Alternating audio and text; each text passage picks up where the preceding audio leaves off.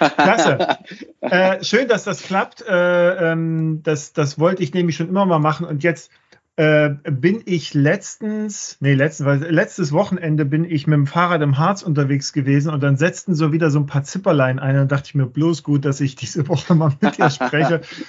ähm, und dann können wir eigentlich auch, wenn du keine Fragen mehr hast, dann können wir doch einfach auch rein, reinspringen in unserem Podcast. Klar. Also, gerne.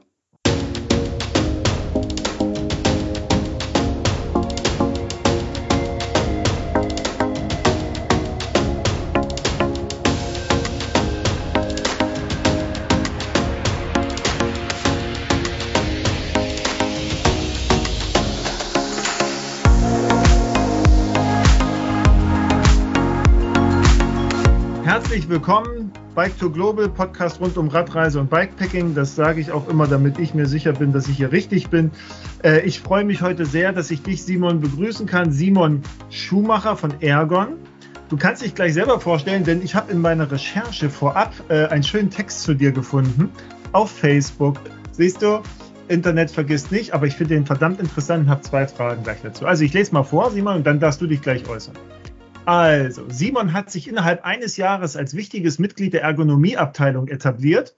Mit seiner Expertise in Human Technology, Sports and Medicine kann er das Feedback unserer Tester perfekt interpretieren und verwerten. Ursprünglich war das Enduro seine erste Wahl und der Wald sein Zuhause. Okay, du hast im Wald gewohnt sozusagen. Durch seine Arbeit an diversen Produkten, die bald auf den Markt kommen, konnte er sich mittlerweile auch für Gravelbike und Rennrad begeistern. Für die schnelle Runde bleibt das IMTB aber seine Nummer eins. Simon liebt es, auf dem Bike die Berge zu erkunden, genießt aber ebenso die entspannte Feierabendtour in den Sonnenuntergang. Stimmt das? Das stimmt. Ich habe nette Kollegen im Marketing. Ne? Ja, ja. Also meine zwei Fragen waren einmal Human Technology, Sports and Medicine. Das interessiert mich mal, was das eigentlich ist. Und dann natürlich, und vielleicht sprechen wir darüber dann auch noch, deine diversen Produkte, an denen du gearbeitet hast, äh, äh, ob es die jetzt schon gibt und ob ich die vielleicht sogar schon kenne. Also, Simon, stell dich mal kurz vor, bitte. Ma machen wir gerne. Ja, hi, ich bin der Simon oder Simon, sagt man bei uns in der Eifel. Das Simon, äh, da okay. Genau, da wäre jetzt auch die Frage, die Frage nach dem, nach dem Wald geklärt. Also bei uns ist viel ja. Wald drumherum. ja, keine ähm, Fragen mehr. Ja, genau. äh, ich habe tatsächlich Medizintechnik studiert im Bachelor. Also mhm. das ist ein bisschen, also ein Ingenieursstudiengang und hab, wollte mich Richtung äh, Sportindustrie weiterentwickeln im Master. Mhm. Und da hat die Sporthochschule in Köln äh, diesen Master Human Technology in Sports and Medicine angeboten. Äh, ja, moderner Studiengang, da werden mehrere Themenfelder verbunden. Geht halt auf technische Komponente, Medizintechnik und dann Sportwissenschaften. Kommt mhm. da noch eine Expertise von der Sporthochschule mit dazu. Ähm, und habe mich aber so ein bisschen Richtung Sportequipment, Sportprodukt spezialisiert. Und mhm. habe dann glücklicherweise auch äh, meine Masterarbeit dann bei Ergon mhm. geschrieben. Mhm. Also bin direkt da reingerutscht, äh, was mhm. ich auch gerne machen wollte. Äh, genau, und bin jetzt seit drei Jahren im Ergonomie-Team von Ergon. Mhm. Das heißt, Ergon hat äh, eine Design, eine Engineering und eine Ergonomieabteilung und in der arbeite ich und wir sind dann maßgeblich in der Produktentwicklung oder an der Produktentwicklung beteiligt. Ich bin eingestiegen und meine Studie ging zum SR-Man, also zum Rennradsattel von uns. Ja. Und ähm, dann stand die Entwicklung vom SR Allroad Core an, äh, also Verheiratung Core-Prinzip für, ja. für in dem Fall jetzt nicht mehr Rennrad, sondern halt Allroad und Gravel. Mhm. Den fahre ich äh, übrigens. Genau, sehr gut. Mhm. hab ich hab, ich habe mich ja schlau gemacht. Ich habe den ja. Blog schon gelesen. Ja, sehr gut.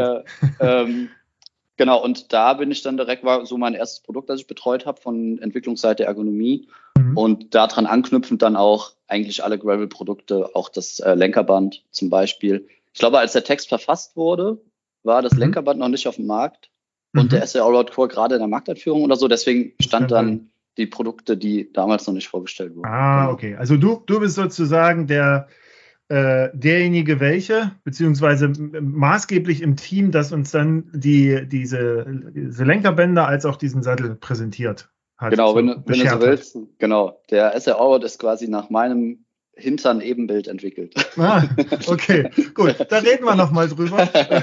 da hätte ich nämlich auch nochmal Fragen. Ähm, ja, super. Sag mal, äh, Fahrradfahren. Ich habe jetzt mit, also da so rausgenommen, okay, du kommst eigentlich so ein bisschen aus dem Mountainbike-Sport ähm, und bist jetzt, aber so Gravelbike, Rennrad, so du bist quasi überall jetzt unterwegs, auch schon wahrscheinlich aus beruflichem Interesse oder schlägt irgendwo deine Leidenschaft? Genau, ähm, ja, ich bin quasi ein Kind der Berge, also mhm. Skifahren und Wandern und, und Klettern aufgewachsen und habe dann irgendwann noch Mountainbike in das Portfolio mit dazu genommen. Mhm. Allerdings mhm. relativ spät, ich glaube erst vor acht Jahren oder so. Die anderen Sachen mhm. waren schon deutlich länger. Ja. Ähm, und dann bin ich auch ganz schnell auf die Firma Canyon halt mhm. gestoßen damals. Da warst du dann, ja auch, ne? Hab genau, und habe genau, hab ja. da ähm, gearbeitet im, als Berater, also als Student, als Berater ja. und im Service Center. Ja, und da bist du ja dann ganz schnell auch mit allen anderen Raddisziplinen groß. Und mhm. ähm, nach wie vor ist mein Haupt, also das Rad, glaube ich, das von allen, wenn ich alle meine Räder verkaufen müsste und eins behalten dürfte, wäre es, glaube ich, das Enduro. Ja, weil das okay. noch immer noch so die Adrenalin und, und Berge für mich so am meisten ver verbindet. Ähm, aber klar, Faszination hat sich dann auch auf Rennrad, auf Gravel, auf, also EMDB ist neu mit dazugekommen. Mhm. Mhm. Ähm, Der ja, Uphill Flow. Genau, Uphill Flow, darum geht's. ja, also das Fahrrad an sich hat ähm, hobbymäßig auf jeden Fall bei mir die allererste Stelle eingenommen, jetzt seit mhm. acht, neun Jahren. Und äh, deswegen bin ich ganz froh, dass ich das auch beruflich jetzt auch verknüpfe. Da mhm. kommt jetzt natürlich auch noch City, City Tour, ja. alle anderen Gebiete, die Ergon auch betreut mit dazu, ja. ja. Na gut, aber du kannst ja auch direkt dann quasi deine Produkte oder deine Ideen erstmal selber an dir ausprobieren, bevor du, bevor du Leuten wie mir sozusagen das zumuten möchtest, ja. Das finde ja, ich, äh, find ich gut. Ja, ja ich glaube, wenn man als Produktentwickler da, als Hobby das mhm. auch betreibt, privat, dann kann man da, glaube ich, ähm, viel Benefit kreieren für alle. Mhm, auf jeden Fall. Ähm, worüber wollen wir heute sprechen? Also der Grund ist, warum ich dich ja eingeladen und angefragt habe, ist tatsächlich das Oberthema Ergonomie am Fahrrad. So, ist aus, aus vielerlei Hinsicht beschäftige ich mich damit, aber eher aus einer praktischen Erfahrung, weniger aus diesem theoretischen Wissen, was, was ihr ja auch habt und, diesem, und, und, und den Produkten, die ihr dann daraus auch entwickelt so ab und zu zippelt's mal. Ich habe vor zwei Jahren so ein Bike-Fitting gemacht, danach lief das richtig gut. Ja, so mittlerweile stelle ich wieder fest, es, es muss mal wieder. Da die erste interessante und dann vielleicht auch gleich die Frage an dich. Das scheint wohl auch, also der Körper scheint sich ja auch durchaus zu verändern, ne, so dass es dann durchaus auch angemessen ist, immer mal wieder das zu hinterfragen, was man gerade hat, oder zumindest so ein paar Signale besser zu erkennen. Deswegen hier auch die Fragen, äh, die jetzt auch kommen gleich an dich, die gehen so durch, durch viele Kategorien. Einmal wollen wir überhaupt grundsätzlich Ergonomie am Fahrrad besprechen. Dann kannst du auch gleich antworten auf die Frage, die ich hier gerade gestellt habe und wo ich dich jetzt gerade nicht zum Wort kommen lasse, fällt mir gerade auf. Dann reden wir über das Thema Sattel, haben wir ja gerade angeschnitten. Da habe ich auch ein paar interessante Fragen, also auch weil ich so ein paar Infos aufgeschnappt habe, da wollte ich äh, das nochmal mit dir klären. Ich habe die Community auch gefragt, da kamen auch einige Fragen. Äh, dann Thema Lenkerband orientiert sich natürlich jetzt alles so ein bisschen auch an dem, was ihr, ihr habt. Schuhe, da habe ich auch Fragen, äh, Interesse halber. Ich habe mir jetzt neue Schuhe für den Winter bestellt. Da wollte ich gleich mal richtig, äh, äh richtig äh, mit dir drüber sprechen. Äh, das Cleats-Einstelltool habe ich von euch, finde ich mega. Aber vielleicht habe ich das nicht richtig benutzt, weshalb ich jetzt gerade Probleme habe. Reden wir auch gleich drüber. Ich bin ja auch nur äh, ja, so und dann äh, Bikefitting. Ne? Also das ist vielleicht auch nochmal, dass man das nochmal ähm, abgrenzt vielleicht voneinander und das nicht missversteht, so nach dem Motto, wieso? Ich habe Griffe von Ärgern, ich habe einen Sattel von Ärgern, ich habe Lenkerband von Ärgern. Warum tut es denn jetzt immer noch weh? Also dass man, dass, dass mhm. jetzt das nicht automatisch gelöst ist, ja. Ähm, gut, so, also nochmal zurück. Äh, Vorteile einer guten Geometrie. Was ist was ist eigentlich eine gute Geom äh, äh, äh, Ergonomie? Entschuldigung, was ist eigentlich eine gute Ergonomie? Was versteht man darunter grundsätzlich? Ähm, Ergonomie ist, äh, oder muss ich jetzt auch ausholen, ich glaube, Ergonomie mhm. ist ein sehr philosophischer Begriff und auch sehr subjektiv behaftet. Ne? Also jeder empfindet, glaube ich, Ergonomie anders. Für jemanden, der ähm, sich einen Sportwagen kauft, der straff mhm. abgestimmt ist, der wird jetzt nicht aussteigen und sagen, boah, das war jetzt aber straff, das war jetzt unangenehm, ne? sondern der, der möchte, der wartet ja von dem auch äh, ein straffes und ein gutes Handling. Und auch jemand, der ein Rennrad fährt und fährt damit äh, halt mal über ein Schlagloch oder so, der ist darauf vorbereitet, aber der, der möchte es auch gerne so haben und der wird sein Fahrrad, mhm. glaube ich, auch nicht unergonomisch betrachten. Äh, ich glaube, aber trotzdem kann man sagen, dass vielleicht Ergonomie so ein bisschen die Lehre des Wohlfühlens ist. Und mhm. da, ähm, wir sind jetzt Spezialist für die Kontaktpunkte am Fahrrad. Ähm, das heißt, in der Interaktion mit dem Menschen geht es dann darum, dass man sich möglichst wohlfühlt und das passiert meistens, indem man vom Fahrrad absteigt und den Sattel oder den Griff möglichst gar nicht wahrgenommen hat. Ne? Mhm. Das ist so das größte Lob, glaube ich, dass du das bekommen kannst, wenn jemand absteigt und sagt, boah, es war eine mega geile Tour. Ich habe keine Probleme. Ne? Also ich habe den Sattel mhm. nicht gespürt, ich habe die, die, Griffe nicht gespürt, ich hatte quasi keine Probleme. Mhm. Und dann ist es ergonomisch. Die, wie man da jetzt sich hinentwickelt, ist halt sehr vielfältig und du kannst es, glaube ich, in den seltenen Fällen nie 100 Prozent den mhm. Menschen recht machen. Ne? Jeder ist individuell, jeder hat andere. Körperlängen, andere Gewichte, andere auch Vorlieben, andere Erwartungen auch.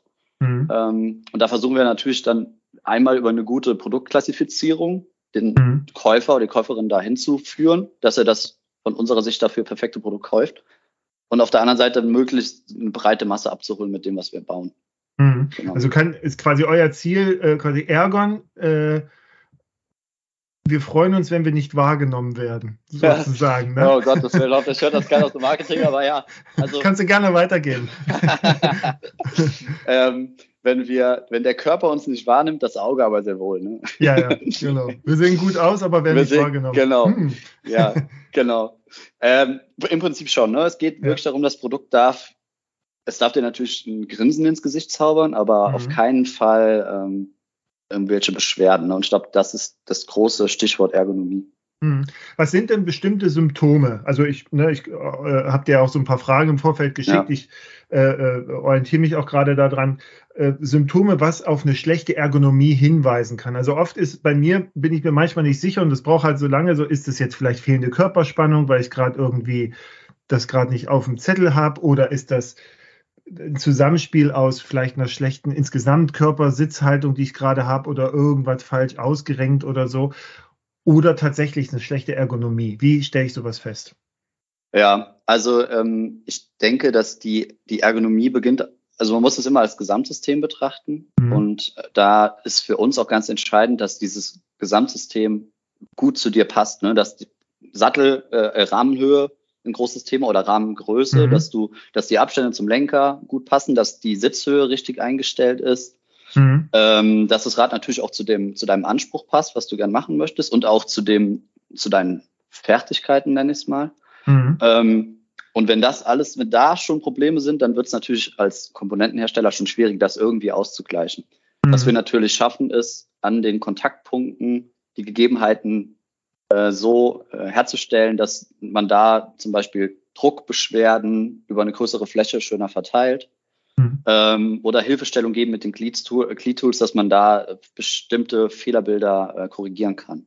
Aber mhm. grundsätzlich ist erstmal Gesamtsystem muss passen, da vor allen Dingen eine richtige Radeinstellung und auch eine richtige Rahmengröße. Ne? Damit geht es erstmal mhm. los. Mhm. Ich glaube, das ist für viele auch schon schwer, ne? wenn die so zwischen ja. den Rahmengrößen liegen und Herstellerunterschiede gibt es ja auch wiederum ähm, gibt, also was muss man denn grundsätzlich so, wenn du sagst Mountainbike, Gravelbike und Rennrad auf der anderen Seite, so, was muss man da so beachten? Gibt es da irgend so eine, ja, grundsätzliche Tipps, wenn es um Ergonomie geht? Ja, also was, wo ich auf jeden Fall darauf achte, ist ähm, klar, dass das Rad richtig eingestellt ist. Also mhm. da reden wir jetzt um Sattelhöhe, äh, mhm. Nach, Nachsitz vom Sattel, also mhm. zum Beispiel dieses Knee over Spindle, dass das Kniegelenk richtig zum Pedal steht, mhm. dass der, der Reach oder die Lenkerentfernung äh, nicht zu mhm. weit ist und auch der Stack, also die Lenkerhöhe nicht zu mhm. hoch ist, weil das alles äußert sich darin, dass man dann sehr gestreckt und sehr mit einem sehr flachen Rückenwinkel fährt und dadurch wird der Druck unnatürlich groß auf die, auf die Hände und da haben wir nun mal eine begrenzte begrenzte Fläche und leider auch äh, wichtige Nervenkanäle, die durch die mhm. Hand laufen und die führen dann direkt zu kalten oder tauben Fingern. Das mhm. nächste ist, das Schultergelenk ist sehr gestreckt. Mhm. Dadurch sind, ist der, der Nacken äh, super, äh, super beansprucht. Das, dann steigt man vom Fahrrad ab und hat Kopfschmerzen oder der mhm. Nacken tut weh. Der Lendenwirbelbereich ist super belastet, weil man so gestreckt sitzt. Also das mhm. ist ein komplettes System an, an Fehlerfortsetzung, das sich dann bildet und du hast eigentlich überall Probleme. Mhm. Ähm, Jetzt ist natürlich so, die modernen Fahrradhersteller haben da, die machen ja selber auch Segmentlängen, anthropometrische Daten vergleichen und so weiter und haben eigentlich ein ganz gutes Gespür dafür, welche Rahmengröße prinzipiell zu dir passt. Wenn du zwischen zwei Größen stehst, hilft dir immer Erfahrung. Wenn ja. du die nicht hast, ist es auch ein bisschen verlassen natürlich auch eine gute Beratung vor Ort. Ähm, anders finde ich es schwierig, das abzuschätzen. Nee, Oder es gibt also, auch so Online-Kalkulatoren, ne, wo man mal ja. eingeben kann. Ja. Naja, früher hat man immer gesagt, mach mal eine Testfahrt. Ne? Heute ist es ja so, hey, ich bin froh, dass ich dieses Fahrrad überhaupt ja. gefunden habe und es gerade im Stock ist, ja, und irgendwo. Ähm, das macht es, glaube ich, für viele schwierig. Weil du sagtest gerade so mit den Händen und Sattel und so, also ich kann mich noch vor der, vor meiner Zeit, als ich das jetzt also ernsthafter im Sinne von regelmäßigem Training und sowas äh, gemacht habe, ja, da hast du manchmal an den Händen so Probleme gehabt. Da wusste ich dann aber auch nicht so ganz, wie soll ich das jetzt einstellen? Dann hast du was verändert, dann fing das wieder woanders an. Also wie kann man feststellen, dass zum Beispiel die Hände falsch oder die, die, die Haltung zu gestreckt mhm. ist? Wie kann man feststellen, dass vielleicht am Sattel was ist, wo man anfangen müsste? Gibt es noch diese Grundformel, wo ich noch ein Fragezeichen hinterstellen würde? Äh, wenn ich sitze, dann darf das Bein nicht ganz durchgestreckt sein. Ähm, Hatte ich so gehabt, war wohl mh. verkehrt, sagte mein Bikefitter.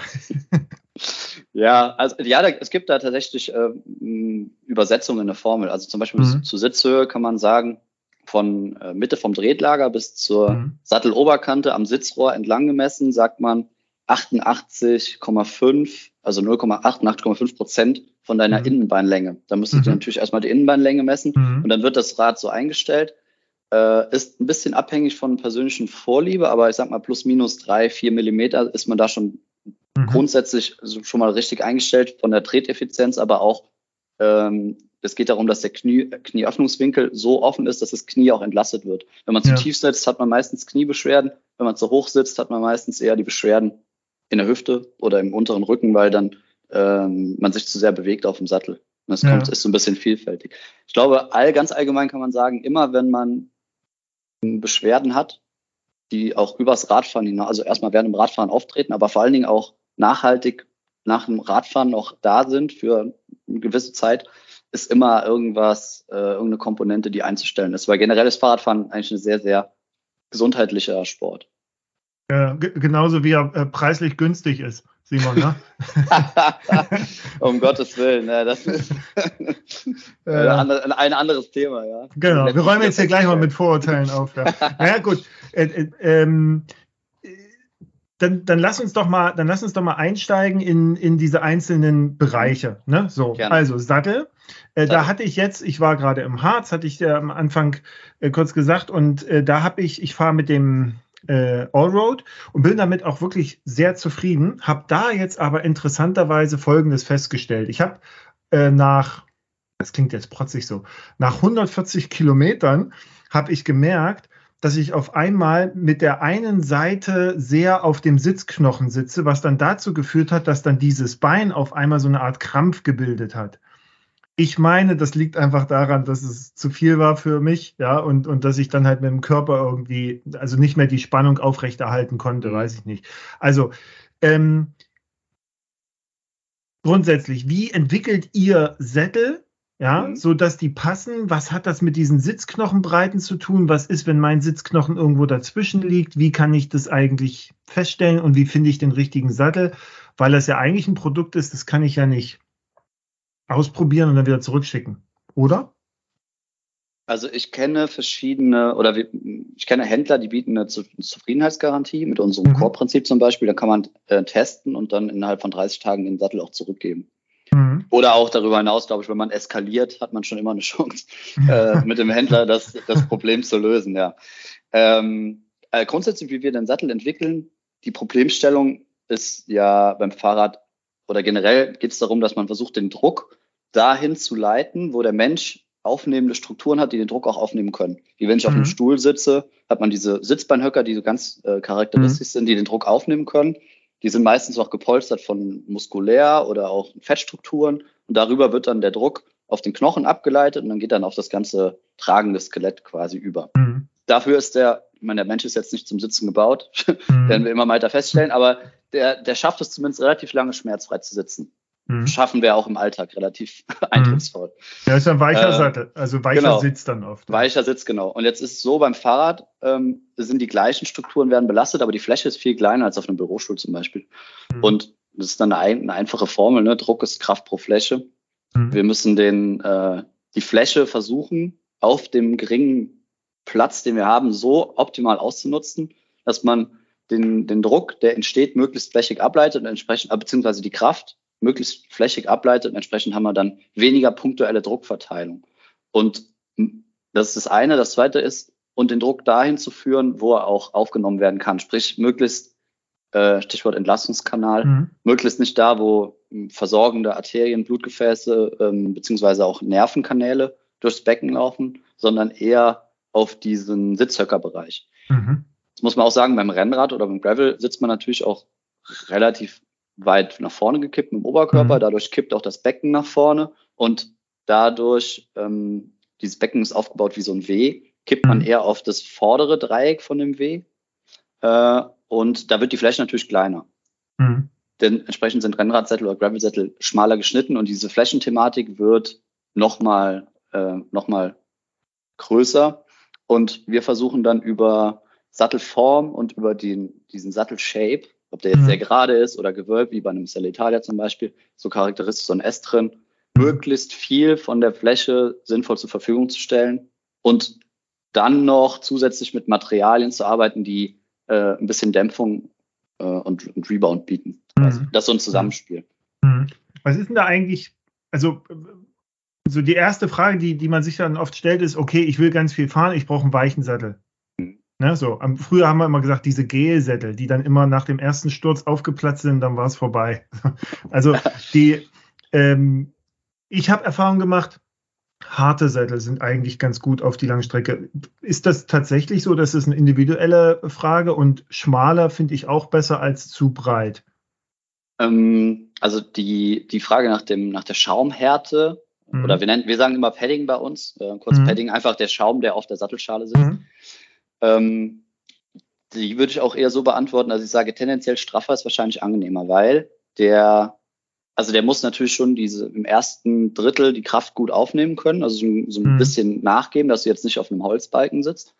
Aber der darf auf keinen Fall so einen Memory-Effekt haben, dass du dauerhaft so eine Sitzkuhle erzeugst, wo du überall den gleichen Druck hast, sondern ja. das, der, der Körper lebt auch davon, dass dieser Druck immer so wie so eine Massage, dass du, wenn ja. du immer auf den gleichen Punkt drückst, dann hast du da immer eine, eine krasse Druckstelle, sondern es geht ja. darum, dass du immer verschiedene Bereiche möglichst dynamisch aktivierst und so halt immer wieder einen neuen Reiz setzt und der Körper nie einen Reiz dauerhaft als zu, zu aggressiv empfindet. Ne? So würde ich es mhm. mal beschreiben. Und das schafft man auf einem harten Sattel, der mehr, alleine von dem Material her, dadurch ein bisschen mehr Rebound, also schneller zurückstellt, äh, schafft man das besser. Mhm. Es geht jetzt nicht darum, äh, auf einer Carbonschale zu setzen, zu mhm. sitzen, ne? weil so eine gewisse Dämpfung braucht man natürlich auch. Aber gerade beim, beim Rennrad und beim Gravel würde ich sagen, der Sattel darf schon straff abgestimmt sein. So, so stimmen wir unsere, unsere Sattelhärten auch ab. Wobei ich auch sagen muss, unsere Sättel sind jetzt mit Abstand nicht die härtesten auf dem Markt. Ja, ja. da gibt es auch andere Hersteller. Ja, also die, ja. die, also das mit dem, mit dem Allroad, so die Stärke finde ich eigentlich sehr angenehm. Genau. Ähm, ich hatte nur überlegt, weil die, so beim Bike-Fitting, da achten sie ja immer sehr drauf, dass du quasi, du siehst ja immer diese Belastung dann auf dem Sattel, mhm. auf der Seite und das versuchen sie ja so einzustellen, dass du quasi nicht eine Seite bevorzugst sozusagen mit der meisten Belastung, sodass du ja. am Ende eigentlich ruhig da sitzt mit deinen Sitzknochen, dich mhm. nach Möglichkeit nicht bewegst und den Rest aus der Hüfte machst oder weiß ich wie. Ja. Ne? Ähm, äh, die zweite Frage war noch nach dem. Äh, warte mal, schmal, breit, hart, weit. Ah, schmal, schmal, breit, schmal, schmal, breit genau. Schmal, mhm. breit. Ähm, äh, Gerade beim, beim Rennrad und beim Gravel, wo du ja so gestreckt sitzt, dann hast du, willst du auch eine relativ schmale Beinführung haben. Also der Oberschenkel mhm. bewegt sich relativ nah am Oberrohr entlang. Mhm. Und da kannst du gar keinen breiten Sattel haben. Der würde dich nur stören. Ne? Der würde dein, deine, äh, also in den Adduktorenbereichen, wo die Arterien und Venen in die Füße, mhm. also in die Beine und die Füße gehen, würde die so stark reizen, dass du dann schlafen die Füße ein oder du hast Schmerzen in den Knien oder du hast das Gefühl, dass das, was du auch beschrieben hast, mhm. die Beine so ein bisschen zugehen, ne? dass sie nicht mehr, mhm. kann natürlich auch mit der, mit der Länge zu tun haben, aber wenn es gerade am mhm. Anfang von der Tour auftritt, dann ähm, stimmt die Sattelbreite, glaube ich, nicht hundertprozentig zu deinem Fahrstil. Mhm. Deswegen auch eher eine mhm. schmal, eher ein schmalerer Sattel, eher mit einer schöneren, schmalen Beinführung. Und die Länge, also ich hatte mal äh, gehört, okay, es gibt ja, glaube ich, von der UCI so eine Vorgabe, dass die Sattelnase darf nicht über die Tretlagermitte hinausragen. Genau. Da habe ich erstmal gegrinst, dann hatte ich so einen Sattel und fand den total angenehm. Also vorher hatte ich einen sehr langen Sattel, dann habe ich jetzt, und ich glaube, der Allroad ist auch recht kurz für sein, mhm. also in, in, seiner Gattung so. Ähm, das finde ich nach wie vor äh, gut. Ich glaube, ich muss den einfach ein Stück weiter nach hinten stellen, weil ich habe tatsächlich an der Seite dann, wenn ich dann scheine irgendwie abzuknicken, dann muss ich nochmal gucken, woran das jetzt liegt. Reibt das, ne, so an der mhm. Innenseite. Diese Sattelnasengeschichte, warum legt die UCI da so viel Wert drauf? Also warum ist es entscheidend, dass die Länge, also ja. warum ist Länge entscheidend? Ähm, bei, der, bei der UCI hat das den, äh, den Hintergrund, dass die also es geht ja vor allen Dingen, beim Rennrad spielt es gar nicht so eine, so eine Rolle, weil mhm. man da anders so drauf sitzt, dass die Sattelnase meistens nicht über das äh, Tretlagermitte, über die Tretlagermitte rausgeschoben wird. Äh, beim Zeitfahren spielt das eine Rolle durch diese super aggressive Aeroposition. Mhm. Ähm, kann man sich einen Vorteil verschaffen, wenn man die Sattelnase übers Tretlager rausschiebt, wie die Triathleten das machen, weil man mhm. andere Muskelregionen aktiviert. Ähm, einmal kann man sich aerodynamisch nochmal optimieren und du kannst aber den, äh, ja, die, die hintere Oberschenkelmuskulatur so ein bisschen mit aktivieren und die haben gesagt, die regulieren das einfach mhm. fix. Damit das immer noch im Fahrrad bleibt. Beim Triathlon gibt es diese Regelung zum Beispiel nicht. Die können die Sattel, Sattelnasen unabhängig von Tretlagermitte mhm. verschieben. Mhm. Ähm, dadurch sind ja diese Short- oder diese abgeschnittenen Sättel entstanden, weil die Fahrer trotzdem natürlich versuchen, weiter nach vorne übers, über die Tretlagermitte zu kommen, damit die sich noch ein bisschen mehr im Rad verspannen ja. können. Und dann hat man sich als Hersteller einfach gesagt, gut, da schneiden wir die Nase einfach vorne ab äh, und haben nur den hinteren Teil, wo die Leute dann drauf sitzen. Mhm. Wie zum Beispiel, die machen einen charakteristischen Adamo heißt der, glaube ich. Mhm. Sattel. Ähm, generell finde ich die Sattellänge oder Nasenlänge beschäftigen wir uns gerade aber auch mit, weil gerade bei diesen ganz kurz abgeschnittenen Triathlon-Sätteln fehlt super eine, eine, Führung im Sattel. Und wenn mhm. du auch so ein bisschen mit dem Sattel lenkst, äh, also im Sitzen über, mhm. über die Hüfte oder über die ähm, Oberschenkelinnenseite, fehlt dir natürlich äh, eine Sattelnase, ne, wenn sie nicht mhm. da ist. Deswegen muss so eine gewisse Führung im Sattel sollte schon erhalten bleiben, ansonsten verliert man so ein bisschen Kontrolle. Ich meine, das ist ein großer mhm. Kontaktpunkt. Mhm. Und deswegen knicken die manchmal auch diese Sattelnase so ab nach vorne, damit du mehr Kontrolle hast über die äh, Schenkel oder, oder einfach. Ähm, das ist damit die vorderen, vordere, gerade bei, bei Frauen, mhm. das, äh, die Genitale im vorderen Bereich super sensibel und damit man da halt keinen Druck hat. Deswegen knickt ah, die Nase vorne ab, dann sitzt man eher auf dem hinteren Bereich und die ja. kann halt sehr weit runter mit dem Oberschenkel, also mit dem Oberkörper. Und okay. äh, dann ist die, hat man weniger Druck. Aber es stößt dann nicht an. Ah, ja, ja. Okay. Genau. Genau. Okay. Diese Cutouts, ich glaube, so heißt das, ne? Also Sättel mit mhm. Löchern, beziehungsweise jetzt bei dem Allroad ist ja auch so eine Mulde da drin. Genau. Ist auch der erste Sattel, der, der sowas hat, mit dem ich fahre. Was hat es damit auf sich? Ähm, da sind wir äh, da, was ich eben erklärt habe, mit dem mhm. den Druck dahin führen, wo er auch äh, funktionell aufgenommen werden kann. Mhm. Und der Entlast, also bei uns haben wir einmal einen Entlastungskanal, das hat der erste mhm. Albert, bevor du gerade gesprochen hast. Der ist einfach, fehlt was, wo, mhm. äh, wo nichts ist, kann nichts drücken. Und entsprechend mhm. wird versucht, die Anatomie so im Sattel aufzugreifen, dass da halt möglichst kein Druck entsteht. So. Mhm. Das kann man einmal über einen Entlastungskanal machen oder man macht es über einen, einen ganzen Cutout, hat also entlastungstechnisch, wenn man den Entlastungskanal natürlich tief genug, tief genug macht, ähm, spielt das kaum eine Rolle, ob man jetzt einen Cutout hat oder einen Kanal. Mhm. Äh, beim Kanal hast du theoretisch kann Wasser von unten äh, hochschießen. Äh, ja. Gerade im Winter mit so einem großen Cutout ist manchmal auch sehr unangenehm, ja. weil dann die Hose dann von unten nochmal nass wird. Manchmal, je nachdem, was man aber auch für eine, zum Beispiel bei einem, bei einem Rennradsattel, ist natürlich ein Entlastungskanal immer dann kritisch, wenn man eh nicht viel Paddinghöhe hat. Und mhm. man muss auf jeden Fall einen charakteristischen Unterschied schaffen zwischen Kanal und Paddinghöhe. Wenn er nicht da ist, bietet der Sattel keine Entlastung, dann macht halt mhm. manchmal ein Cutout gleiche, ja. Mhm. einfach ähm, mehr Sinn. Oder ist auch mhm. funktionell das Einzige, was man machen kann. Mhm. Okay. Es gibt eine Frage, die hatte ich auch schon gestellt und erzähle ich gleich, was der Hintergrund ist. Und die wurde auch von einem, äh, einem Menschen auf Instagram äh, gefragt. Und zwar geht es darum, wird die Polsterung eines Fahrradsattels mit der Zeit schlechter, so ähnlich wie bei Laufschuhen? Also kann ein Sattel altern? Der Hintergrund meiner Frage ist, ich habe einen, jemanden, den ich kenne, der ist beim Transbalkan Race mitgefahren und hat dann wegen Saddle Source sozusagen aufgeben müssen, sagt, er versteht es nicht, weil er ist eigentlich, er ist das Atlas Mountain Race mit der Hose, mit dem Sattel gefahren. Und dann kam er drauf so, ja gut, das sind da zwei Jahre Unterschied, du bist viel gefahren. Deswegen die Frage, gibt es sowas, dass ein Sattel altert? Wenn ja, was ist ungefähr eine Faustregel, wann man wieder mal bei euch vorstellig werden sollte? Äh, ja, gibt's leider. Arbeiten wir auch dran, das ähm, zu beheben. Das haben wir, mhm. das hat mit Unterschied, also wir verwenden unterschiedliche Schaumarten in unseren Sätteln. Wir haben einmal EVA mhm. und PU.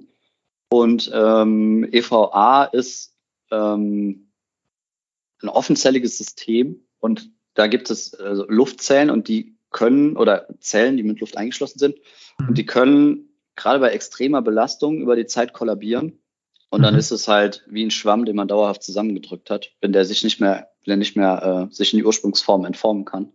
Mhm. Und dann fehlt natürlich diese ganze, diese dämpfende oder dieses angenehme, was ich eben gesagt habe, dass der Sattel so ein bisschen unterschiedliche Druckmomente oder unterschiedlich massiert. Und wenn das wegfällt, weil der einfach dumpf nicht mehr zurückkommt, mhm. dann hat man halt äh, dauerhaft Druck auf einer Stelle und der Sattel kann es nicht mehr richtig ausgleichen und dann entsteht dieses ja, Saddle Sore oder Mhm. In der Lagerung, in der medizinischen Lagerung sagt man dann Dekubitus, ne, wenn es ganz extrem ist. Okay. wenn, der, wenn das schon so aufgereiht hat. Ja, ja genau. und, genau. Und, und gibt es irgendwie eine Faustregel? Also ja. wo, wo, wie kann man das feststellen?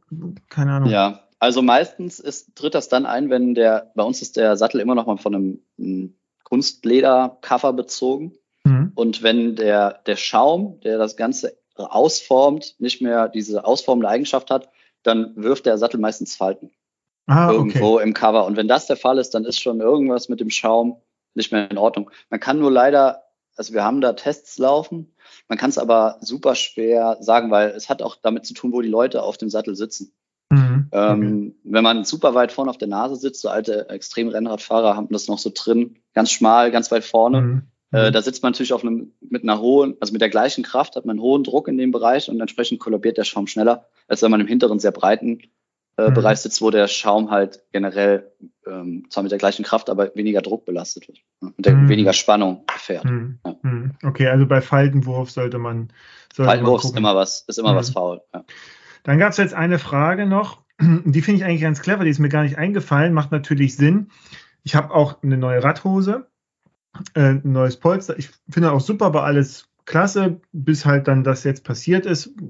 Ich weiß halt noch nicht, woran es liegt, wir werden sehen. Aber da war die Frage, entwickelt ihr, also Ergon, auch eigene Sitzpolster wie die Konkurrenz? Zwinkern Sie mit einem Auge, äh, äh wenn, wenn ja und du es noch nicht sagen darfst. Ansonsten, das wäre tatsächlich mal interessant, weil das beobachtet man äh, schon, ja. ne? also beim, beim ja. Wettbewerb, so dass die jetzt kommen und sagen, okay, hier sind unsere Polster für die Sättel, bis hin zu ich weiß gar nicht, wie diese Firma noch heißt, äh, die diese ultra dünnen und leichten Kombinationen aus Sattel und Polster bauen, ähm, ne, wo ähm, du aus Deutschland, ne? Ja, wo du irgendwie halb, ja, halb nackt ja. fahren kannst ja, quasi. Also kannst du irgendwie tätowieren und dann geht das los. ich habe gerade nur den Namen vergessen, aber ähm, mhm. ja, kenne ich auch. Äh, machen wir leider nicht. Mhm. Auch ungezwinkertes Auge. okay, also kommt, ähm, kommt, auch noch nicht. Nee, ist noch nichts zu erwarten. Macht okay. aber rein aus der Schnittstellenbetrachtung Mensch, Sattel natürlich Sinn, ne? weil jeder mhm. fährt mit Radhose und die Radhose hat auch einen entscheidenden Einfluss auf die Druckverteilung und dann sind wir wieder mhm. bei dem, was ich halt, womit ich mich ständig, ständig beschäftige. Ähm, bei Radhosen muss man auch sagen, dass da auch nicht immer, das, das ist ähnlich wie beim Rennradsattel, dickes Polster heißt nicht unbedingt mehr schmerzfrei ne, oder größerer mhm. Komfort. Weil je dicker das Polster und gerade wenn es so gelartig ist, Gel lässt sich im Volumen nicht verkleidern, sondern es wird es immer noch verdrücken. Und das drückt sich dann blöderweise in Regionen, wo der Druck gar nichts zu suchen hat. Auch wenn der mhm. dann im Verhältnis natürlich weniger ist als unter den Sitzknochen. Aber in drucksensiblen Sitz, äh, Regionen beim Körper hilft auch schon weniger Druck und es wird, das System ist irgendwie gereizt.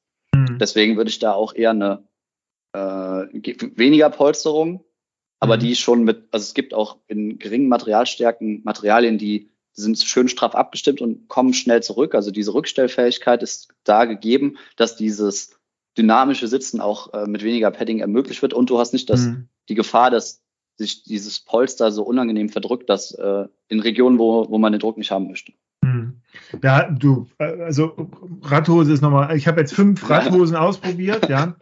Also auch so allein schon vom Anziehkomfort und das, ja, das fängt ja. ja, vielleicht beim, beim Polster an. Also einmal, wie fühlt sich das? Ne? So, du kannst jetzt nicht alles wirklich fahren und geht ja dann über, wie sind die Gurte, äh, wie heißt das, Riementräger und so. also, nee, Da, nee, ich hätte keine Lust drauf. Ich habe jetzt was gefunden, aber äh, da gucken wir mal.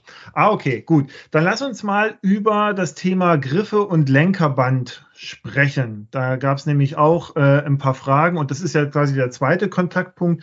Ich habe das mittlerweile ganz gut hingekriegt. Also früher war das immer so, ich bin abgeknickt mit den Händen und dann mhm. fragst du dich natürlich, warum spüre ich nichts mehr? Ja, so äh, ja. irgendwann, beziehungsweise dass dann die, diese, diese Entzündungen da entstehen. Ja. Äh, beim Bike-Fitting wurde, hatte mit den Händen nur wenig zu tun oder indirekt wurde dann der Abstand zwischen Ohrläppchen und Schulter äh, vergrößert. Aus irgendeinem ja. Grund, jedenfalls konnte ich dann prima fahren. Ist jetzt nicht mehr der Fall, muss ich glaube ich nochmal machen lassen. Wie, also ich habe jetzt hier geschrieben, ist oft unterschätzt, aber welche Rolle in der Ergonomie spielt das Lenkerband, der Griff? Also der Griff oder generell der, der vordere Kontaktpunkt natürlich einen sehr großen. Ne? Mhm. äh, weil da dieses Thema Fläche nochmal begrenzt ist und der, der, die Kraft oder der Druck, der entsteht, äh, relativ im Verhältnis zum Sattel auch relativ hoch ist. Gerade beim Rennrad oder Gravel würde ich sagen, hast du die Gewichtsverteilung, je nachdem wie du fährst, wahrscheinlich 40, 60.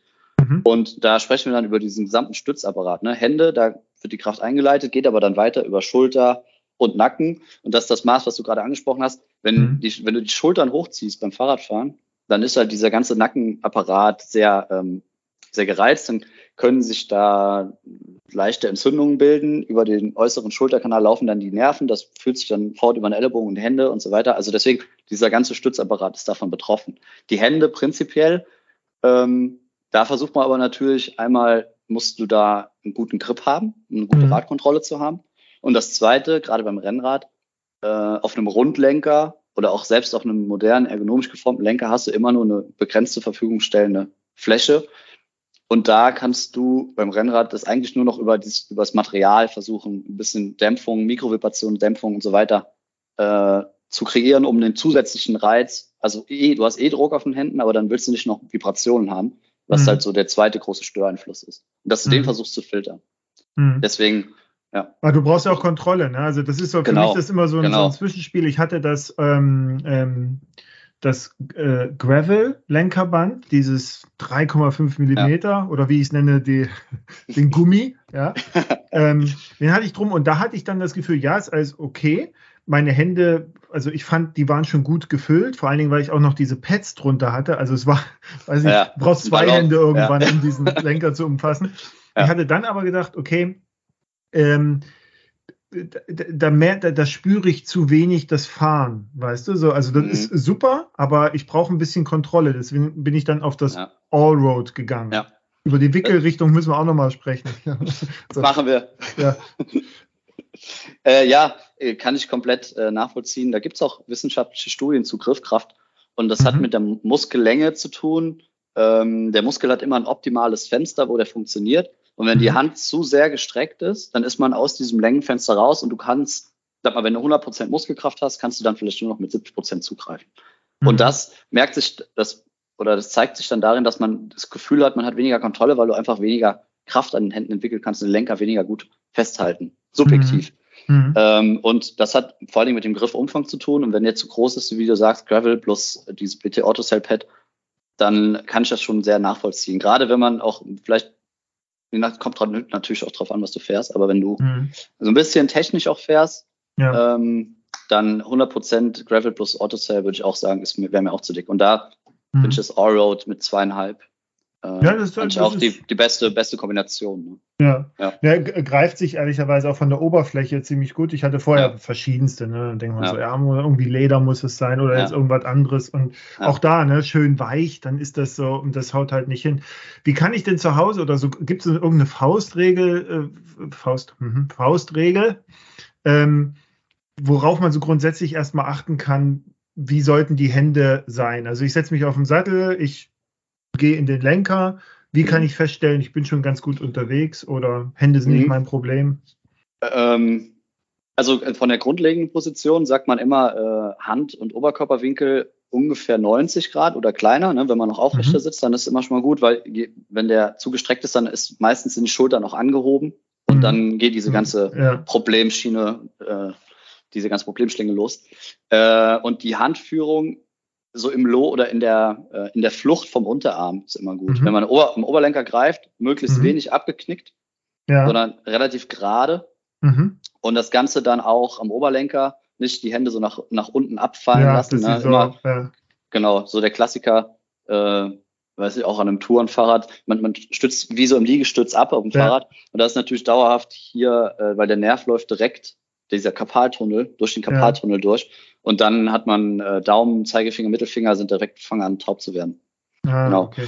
Äh, das zweite ist, man sollte darauf achten, dass man auf dem Kleinfingerballen, also das da, mhm. wo ähm, ja, die, die genau, also genau an der, ja. wenn man den kleinen Finger in der Verlängerung nimmt, da wo die Hand mhm. ist, dass man da nicht zu viel Druck aufbaut, weil das, da läuft der Nerv durch, der den äh, Ring und Kleinfinger äh, innerviert mhm. und dann wird, wenn die schnell taub. Auf der anderen mhm. Seite kann man so aber auch äh, gut Problemstellungen während der Fahrt herausfiltern, wenn dir der Zeige, Mittel oder Daumen einschläft, dann stimmt mhm. was nicht mit deiner Mittelhand. Mhm. dann sitzt okay. du vielleicht zu punktuell oder hast die zu ja. sehr überstreckt. Ähm, und wenn was mit dem kleinen Finger oder dem Ringfinger nicht stimmt, dann stimmt was nicht mit der, mit der, mit der äußeren Seite der Hand. Ah, also okay. Seitenhand. Ja. Genau, und dann kann man da so ein bisschen versuchen, den Druck zu variieren. Da wird man auch schnell feststellen, wenn es jetzt nur so ein bisschen kalt wird an den Fingern, äh, wenn man die Druckverteilung mhm. ändert, dann reguliert sich das auch schnell wieder mit der, mit der, mit dem Gefühl im Finger. Das finde ich beim Rennrad eh, deswegen fahren ja auch ganz viele Leute in Dropbar beim Bike, beim Bikepacking, äh, weil man die Position so schön variieren kann. Mhm. Und da ist das gleiche Thema wie beim Sattel. Die nächste Position ist die beste. Ne? Es geht um Variation äh, der Druck, also versuchen, dass man Druck immer wieder auf neue äh, Zonen umleitet, um da mhm. wieder neue Reize zu setzen. Obwohl das natürlich wiederum eine Herausforderung auch fürs Sitzen bedeutet, weil ich ja dann immer unterschiedliche Körperhaltungen habe und dann halt gucke. Genau, genau. Mhm. Äh, das ist vielleicht ein guter Stichpunkt. Ähm, das Zusammenspiel mit dem Sattel, da muss man natürlich einen Sattel wählen, der auch dieses dynamische Sitzen unterstützt. Ne, der, mhm. wo nicht, wo es nicht nur eine Sitzposition gibt, wo alles gut funktioniert, also Beinfreiheit, Druckverteilung und Entlastung, sondern dass der Sattel natürlich begrenzt, aber mehrere Zonen anbietet, um das auch äh, zu ermöglichen. Ne? Gerade beim mhm. Bikepacking oder beim Rennradfahren oder beim Gravel, wo du so häufiger mal Variationen, auch starke Variationen im Oberkörperwinkel hast, dass der Sattel das auch äh, in gewisser Weise mitträgt. Ja. Mhm. Bevor wir noch mal kurz auf die Griffe eingehen, äh, gibt es auch beim Lenkerband so ein Indikator, wann man das wechseln sollte. Also bei mir ist es so, wenn ich, weiß ich nicht, wenn ich mal wieder irgendwas neue Griffe dran bauen muss, ja, so, oder wenn es halt total im Eimer ist. Aber so aus sich heraus muss man das ja eigentlich nicht oft tun, wenn es einmal funktioniert. Oder was gibt es da für Hinweise aus deiner Sicht? Also das würde ich jetzt so auch unterstützen, wenn das da jetzt auch wieder Thema Faltenbildung, äh, mhm. ich meine, da, da, arbeiten wir auch mit einem Schaum im, im dämpfenden Material und wenn der anfängt zu kollabieren, dann wird meistens auch das Lenkerband irgendwo mhm. Falten werfen. Das andere Punkt ist beim Lenkerband, je nachdem, was man für ein Klebematerial verwendet, verschiebt sich das manchmal oder wie man es gewickelt hat. Wenn man da jetzt natürlich irgendwo äh, Stellen hat, die sich äh, entweder oder wo man, wo man den Lenker sieht, sollte man das Lenkerband auch natürlich neu wickeln, ne, weil da mhm. keine Dämpfung mehr gewährleistet ist. Mhm. Äh, äh, bei diesen Otto-Cell-Pads, ähm, die habe ich ja auch aus deiner Sicht, also wie, früher, ne, habe ich immer altes Lenkerband einfach vor allen Dingen oben drunter gelegt, nochmal, wenn ich wusste, okay, es wird ruppig. Also dieses Paris-Roubaix-mäßige, mhm. äh, äh, so, ja. genau. Ähm, bei den Otto-Cell-Pads, warum sind die besser? Ne? So, also das Feedback war ja, Mensch, das ist ja also eine äh, gute Idee, aber warum reicht es denn nicht, dieses Lenkerband drunter zu ja, legen? Ja, wie, wie früher? So, warum muss ich das jetzt tun? Was wären da deine Argumente? Ähm, also es geht darum, dass man, also die Problemstellung bei dem zu verwickelnden Objekt, nenne ich es jetzt mal, ist ja, dass mhm. der, dass der durch das Lenkerband schon mal stark vorkomprimiert wird. Das heißt, mhm. also man, sind wir wieder beim Thema äh, Schwamm. Wenn ich den jetzt stark verwickel oder stark komprimiere, mhm. dann, dann ist es einfach ein dumpfes Material, weil diese Dämpfung halt über die, diese Schwammwirkung oder diese äh, offenzellige halt entsteht. Und wir haben hier so ein, das ist ein Zellkautschuk, das hat einen relativ hohen Gummianteil Mhm. Das heißt, selbst wenn es vorkomprimiert ist und weich abgestimmt, selbst wenn es vorkomprimiert ist, bietet das immer noch eine gewisse Funktionalität. Wenn ich ein Lenkerband drunter wickel, also ich habe mal zwei EVA-Schäume und mhm. den einen EVA-Schaum komprimiere ich einfach mit dem anderen, dann ist da hast du meistens noch diese gummiartige Dämpfungswirkung von dem Obermaterial, meistens mhm. PU oder sonst was, aber dieses, äh, sagen wir mal, die Dämpfungs- oder diese äh, Dämpfungseigenschaften von dem Trägermaterial ist eigentlich schon komplett komprimiert. Und dann findet, hat man nur noch eine Griffumfangvergrößerung, aber jetzt mhm. keinen Mehrwert an Dämpfung. Mhm. Halt außer, die, außer diese zwei, mhm. außer diese zwei Obermaterialien, die aufeinander liegen, die haben natürlich schon noch mal ein bisschen mhm. der Dämpfung, aber generell haben wir versucht, dass es natürlich im Griffumfang nicht zu groß wird. Ich meine, das Gravelband mhm. ist an sich schon sehr dick, da kann man auch sehr gut mhm. ohne Autosave fahren. Und dann aber noch trotz dieser äh, Problemstellung versuchen, so ein bisschen Funktionalität zu gewährleisten. Mhm. Ähm, wie, wie straff sollte man denn jetzt so ein Lenkerband wickeln? Also ich, ne, ich bin ein Experte. Ähm, ich habe gedacht, gib ihm erstmal so. Also ich bin eher so, es soll gut, soll gut straff sein. Jetzt habe ich gerade mitgenommen, naja, wenn man es übertreibt, dann hast du, dann hast du einen umwickelten Lenker, aber auch nicht wirklich einen Gewinn. Äh, und in welche Richtung? Äh, ja, von innen nach hm. außen. Äh, wobei sich da die Geister streiten bei dem ja, Thema Lenkerbandentwicklung. Also ähm, ich, wir haben es damals so ausgelegt, dass man, also wenn man den Unterlenker umgreift, da hat man die mhm. größte Griffkraft und du rotierst die Ellbogen nach außen, dann sollte mhm. sich das Lenkerband festziehen. Mhm. Ja, das gibt ja auch, je nachdem, wie rum du wickelst. Ja. Genau. Äh, so haben wir es ausgelegt. Das heißt, du wickelst das Lenkerband auch immer von innen nach außen. Ja. Ich, muss, ich muss immer vom Fahrrad stehen. Ja. Äh, genau, du wickelst das Lenkerband von innen nach außen. Dann Wo du stehst du jetzt vom fest. Fahrrad? Du guckst auf den Lenker von, vom Vorderrad oder du guckst auf den Lenker vom Sattel? Ich äh, stehe neben dem, also stehe neben dem Fahrrad und guck, mhm. sag mal, ich gucke auf die Antriebsseite mhm. vom Fahrrad und ähm, wickel jetzt, leg das Lenkerband am Unterlenker an, sodass mhm. das zu wickelnde Ende Richtung äh, Vorbau. Kommt. Genau, und dann kommt das aber so zu mir. Genau, so. okay, alles klar. Gut. So. ja. das heißt, äh, wir haben ein Video dazu gemacht, weil ich es auch super schwierig finde, das auch irgendwie zu, also in einem Text darzustellen, ohne dass ja. jeder sagt, so was hast du da veranstaltet? Das versteht ja. kein Mensch, was du geschrieben hast. Äh, genau. Aber es ist natürlich auch nicht falsch, das andersrum zu wickeln, weil moderne Lenkerbänder haben Klebevorrichtungen drunter. Es wird sich, also wir haben Tests gemacht, auch wenn du das andersrum wickelst, ähm, wird sich das jetzt nicht aufdrehen oder so. Ich habe Nachrichten äh, bekommen, weil ich habe offensichtlich die eine Seite richtig und die andere Seite dann falsch. Ich habe ehrlicherweise wahrscheinlich gepennt oder kein, äh, weiß ich nicht. Ich habe gedacht, auch gib ihm, mach mal. Also wichtig ist, das äh, dann äh, spiegelsymmetrisch zu machen. Ne? Die eine mhm. Seite wickelt man also immer von innen nach außen, man wickelt aber quasi einmal rechts rum, einmal links genau, rum. Genau, genau. so. Ja. Und so ist auch die Textur auf dem Lenkerband ausgelegt, dass sie dann quasi so zum Vorbau zusammenläuft. Mhm. Okay. Ähm, und aber nicht zu straff wickeln, ne? Also da schon ein bisschen, also ich lasse das immer so überlappen und so, aber man mhm. neigt, glaube ich, dazu, dass man denkt, so, oh, ich muss jetzt hier richtig straff wickeln, damit das auch gut klebt. Also ich habe ähm, früher ab und zu bei Kenny in der Werkstatt ausgeholfen. Mhm. Da war die einheilige Meinung, es darf schon Gas drauf sein. ah, okay, gut. Also ich würde es jetzt, also kaputt, ich habe noch keinen gesehen, der es auch kaputt der es gerissen hat, aber es darf schon gerade an diesen ähm, geometrischen Schlüsselstellen, Oberlenker oder Übergang zum Bremsgriff, darf schon relativ straff sein. Wenn man da zu, in Anführungszeichen, zu äh, weich wickelt, dann besteht die Gefahr, dass sich das verschiebt und dann mhm. kommt der Lenker raus, dann muss man das Lenkerband komplett neu wickeln. Mhm. mhm. Ich habe ja zu DDR-Zeiten Radsport trainiert und da weiß ich nur, also das war ja kein Lenkerband, was wir da bekommen haben fürs Training, das war halt wie so, so Malerband, weißt ja, du? Das ja. war eigentlich nur, ja, damit, damit er nicht abrutscht und es nicht zu kalt ist im Winter. Und fertig. So, so war das. Ja, stimmt. Ähm, bei den Griffen, äh, die ihr macht, da habe ich noch eine Frage bekommen. Und zwar, ähm, also Taubheit an, an den Fingern, was man tun kann. Da hattest du ja gerade, hatten wir darüber gesprochen, was mhm. man da alles so probieren kann, was so äh, Sachen sind. Und da ist jetzt eine Frage noch, wann kommen 3D-Scan, Print, Custom-Griffe? Also ich habe ja gelernt, es gibt jetzt äh, sehr viele äh, ähm, Griffunterschiede und Möglichkeiten. Ihr habt da, glaube ich, auch eine App am Start, wo man das so ein bisschen für mhm. sich rausfinden kann und gucken kann.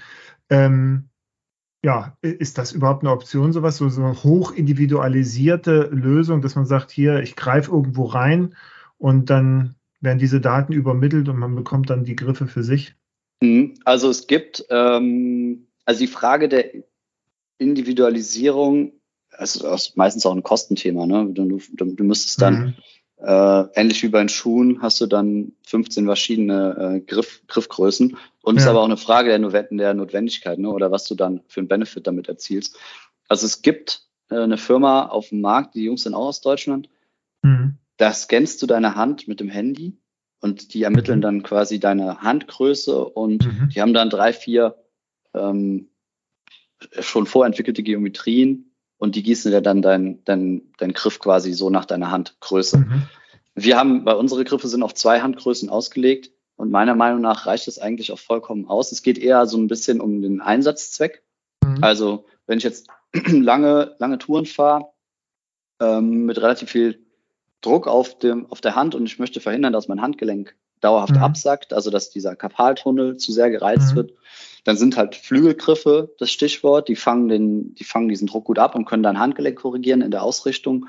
Wenn ich jetzt natürlich sehr technisch fahre, äh, downhill-orientiert, dann habe ich einen Griff, der hat, der bietet deutlich mehr Dämpfung. Der mhm. Nachteil ist, der reibt sich natürlich auch schneller auf. Also der Griff hat nicht die Haltbarkeit wie ein Tourengriff. Äh, der, das Gummi oder das TPE, was wir ver verwenden, ist aber auch weicher, suggeriert mehr Dämpfung und auch mehr Kontrolle. Der Griff hat mehr Grip, also die Texturzonen sind anders ausgelegt. Und dann gibt's immer noch mal, um auf die Handgrößen anzuspielen, äh, das Thema Griffumfang. Da haben wir zwei mhm. Griffgrößen, wo wir versuchen, kleine und große äh, Griffumfänge abzuholen, um dieses Thema Griffkraft halt aufzugreifen. Mhm. Man verliert natürlich mit einem größeren Griffumfang auch ein bisschen Dämpfungsmaterial, kommt aber auch immer darauf an, was es für ein, für ein Einsatzgebiet ist. Da ist natürlich die Frage nach drei oder vier Handgrößen eventuell, ist aber, denke ich, kostentechnisch auch schwierig abzubilden. Ja, Und ja. wie gesagt, die Frage nach dem Benefit würde ich stellen. Äh, aus meiner Sicht mhm. kann man eine zylindrische Form schon für die breite Masse so darstellen. Mhm. Okay, ja, interessant. Ich habe mich damit noch nicht be beschäftigt, fand die Frage aber interessant, mhm. ja, weil das, ja. weil man natürlich so auch dann vielleicht denkt, Mensch, das ist ja alles individuell, kannst du ja mittlerweile machen, macht das da Sinn? So. Also äh, wir sind leider noch nicht so weit, dass wir Griffe ähm, gewinnbringend 3D drucken. Also wir können sie schon 3D mhm. auch in, einem, in einer Lette-Struktur, sodass sie nachgibt. Aber die mhm. Performance ist noch nicht so gut wie bei einem Spritzgussteil. Ja. Und ähm, bei Spritzguss ist halt der Nachteil, dass du immer wieder Molds brauchst für ein Teil und dann bräuchtest du halt individuell gedruckte Molds. In die Richtung wird, also da wird mhm. natürlich nach geforscht, ist wahrscheinlich mhm. auch der Zukunftsweg. Aber da muss man nochmal überlegen, wie man sich abgrenzt. Mhm. Ja, sag Bescheid, dann besorge ich mir nämlich einen 3D-Drucker. Ja, und dann glaube ich, wird das wahrscheinlich irgendwann mal so sein, dass ihr dann ja. quasi, ihr liefert den Rohstoff ja, so weil ihr sagt, das ist jetzt halt das Beste, also die Stoffkombination und dann ich, äh, ja, und ich werfe ja. dann halt nur nach eurer ja. Vorgabe das Ding an. Und dann sage ich Danke. Ähm, in, apropos individuelle äh, Sache, Thema Schuhe. Da hatte ich äh, durchaus auch ein paar Fragen bekommen.